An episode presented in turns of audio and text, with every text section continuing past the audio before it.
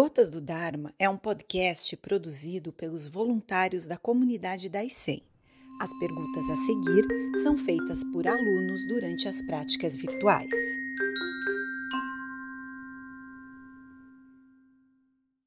Sensei, se nos depararmos com um mestre que haja de maneira errada, como devemos proceder?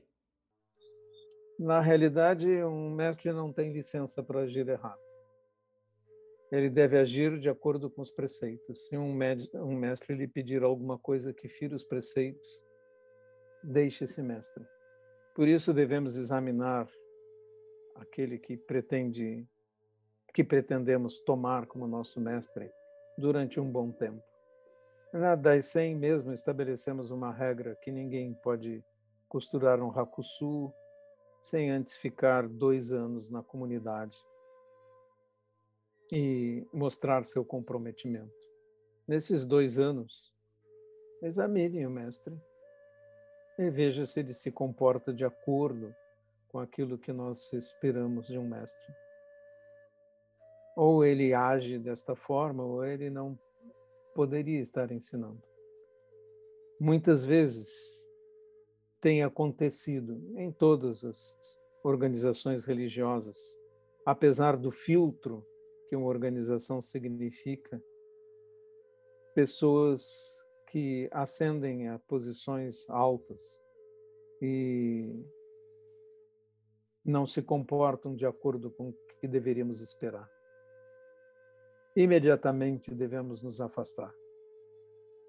E quando há tolerância e perdão para gurus é, que se comportam de maneira imoral, isso não passa de decadência e profundamente lamentável. Sensei, é correto dizer que devemos agir com o nosso coração? Esse talvez seja um dos piores conselhos que a gente possa dar a alguém, não é? Siga seu coração, né? ou siga seus impulsos, seus desejos, aquilo que você sente vontade. Não. Seguir os nossos desejos e o nosso coração pode ser o caminho para o próprio inferno. Infernos de sofrimento, escolhas erradas e desastres na nossa vida e para os que nos cercam. Não, não siga seu coração, siga o Dharma siga os preceitos. Sensei, o sentido da vida seria então simplesmente não fazer para os outros o que não gostaríamos que fizessem conosco? A chamada regra de ouro, né? Aparece no confucionismo, no cristianismo, em muitos lugares. Não, o sentido da vida não é esse. O sentido é fazer muito mais do que isso. O sentido é o sentido da vida é dado pelo voto do Bodhisattva, né? Os seres são inumeráveis, eu faço o voto de libertá-los todos. Votos impossíveis. Votos paradoxalmente irrealizáveis, mas é fazer muito mais. Muito mais do que aquilo que desejaríamos que fizessem conosco. Isso é ético, mas não é suficiente do ponto de vista do Dharma. Vejam que aí a palavra ética vem do grego costumes e ela é traduzida em latim para a palavra mores. É mores, da qual deriva moral, também quer dizer em latim mores, quer dizer costumes. Ora, os costumes não são necessariamente bons, corretos e aquilo que seguem o Dharma. São convenientes, são marcas da civilização, mas não atingem os altamente sutis e idealistas objetivos do Dharma. Mestre, se a vida não tem sentido algum, não seria melhor buscar nenhum sentido na vida, apenas viver todos os momentos, aproveitar a oportunidade de estar vivo, sem nenhuma meta? Ah, seria como disse um mestre Zen que eu conheci, Garashi Roshi, disse: Isso seria como sermos fabricantes de estrume. Comemos e vamos no banheiro. Comemos e vamos no banheiro. Não. Nós podemos transformar nossa vida em algo muito maior do que isso. Então não se trata apenas de aproveitar a oportunidade de estar vivo, mas sim de seguirmos os votos do Bodhisattva. Os seres são inumeráveis, eu faço o voto de libertá-los todos. As paixões são inextinguíveis, eu faço o voto de extingui-las todas. Os portais do Dharma são incontáveis, eu faço o voto de atravessá-los todos, de aprender tudo. É o caminho de Buda, infinito. Eu faço o voto de percorrê-lo até o fim. E que fez Buda? Buda parou, passou 40 anos ensinando e não fazendo nenhuma outra coisa senão se dedicar aos outros. Isso é dar verdadeiro sentido à sua vida.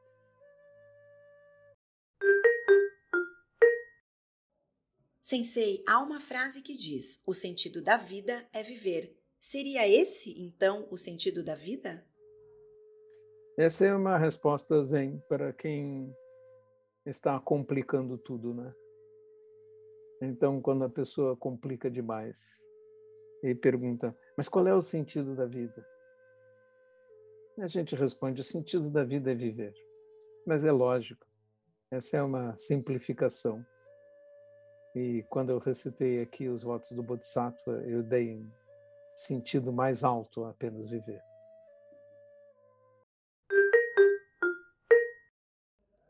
Sensei, seguir a intuição teria o mesmo sentido de seguir o coração? É, seguir a intuição teria o mesmo sentido de seguir o coração, não é? nós devemos seguir o Dharma, devemos seguir o caminho de Buda. Isso significa colocar-nos nossa mente em ação para encontrar o melhor caminho para realizar o Dharma. A intuição pode nos enganar também. Sensei, Vi uma palestra de uma psiquiatra que dizia que uma criança de até 3 anos de idade não sabe a diferença entre ela e o outro. Ou seja, para ela, o que ela vê, o outro vê. O que ela sente, o outro sente. Isso me lembrou o que tentamos buscar no Zen Budismo, em entendermos que somos todos interconectados. Será que nascemos sabendo disso e vamos perdendo nesses primeiros três anos? Eu acho que a psiquiatra está enganada. Basta observar qualquer criança de dois anos de idade dizendo é meu, é meu. Né? E mesmo antes dos dois anos, ela sabe perfeitamente o que é ser tirado, se uma coisa é, é tirada dela, né? é, e chora se ela quer algo. E você tira. Ela percebe isso. E é a primeira coisa que nós nos damos conta quando crianças é percebermos que somos nós aqui e os outros estão separados de nós. Então vemos sim uma diferença entre um e outro. Então realmente não concordo com essa declaração, porque a própria observação a desmente. Sim, realmente estamos todos interconectados. Mas Infelizmente, o simples fato de termos nossos sentidos, de termos nossos olhos, ouvidos, e sabermos perfeitamente o que é ser tirado uma bala de nossa boca, quando temos menos de dois anos de idade, isso já é perceptível. Né? Estamos interconectados.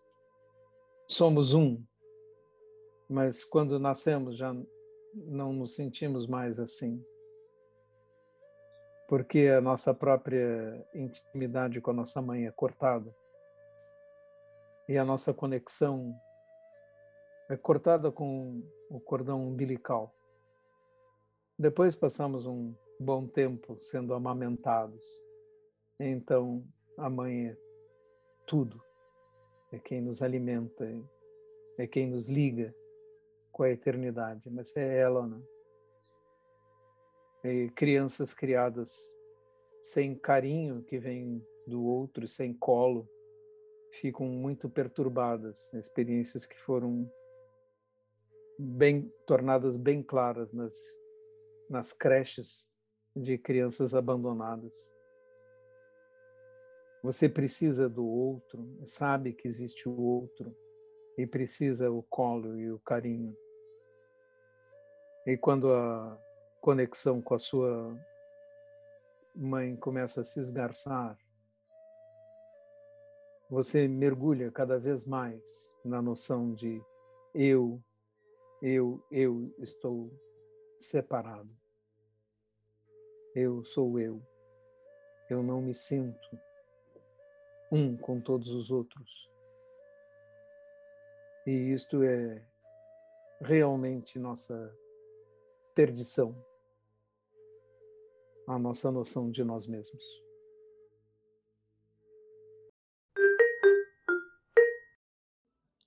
Mestre, é importante conhecermos a condição da psique atual dessa existência para a convivência na sociedade e nossas habilidades específicas dessa vida? Sim, quanto nós mais nos conhecermos, melhor saberemos como conviver. É? O fato é que nossa noção de nós mesmos e o que nós conhecemos de nós mesmos é perturbado pela por essa ilusão tão forte que é a ilusão de eu.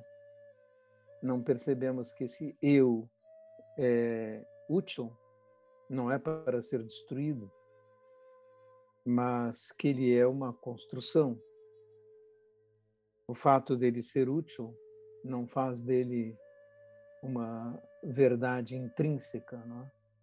assim como sua carteira de identidade, alguém, você vai, chega num balcão e alguém, o senhor pode me dar sua identidade, e aí você dá uma carteira para ele com foto, com CPF, com nome, com o nome do pai, com o nome da mãe, não é? E ele pega aquilo e aquele é você. Não é aquele que ele está olhando, é a carteira, não? Aí você dá, o senhor pode me dar sua identidade? Sim. Dou a identidade para ele. Às vezes eu tenho vontade de perguntar, e o senhor não tem uma, não? Porque precisa da minha, né? Mas essa identidade que está ali na carteira é toda construída, né? É toda uma construção. Não é uma verdade, mas as pessoas só acreditam nela, não naquele que estão vendo, né? Mas nela, a carteira, isso é muito interessante. E porque essa é nossa ilusão. Acabamos acreditando que somos nosso nome e forma. E nós não somos nosso nome e forma. Somos algo mais. Esse algo mais é que é difícil de enxergar. Esse absoluto ao qual verdadeiramente pertencemos e o que verdadeiramente somos.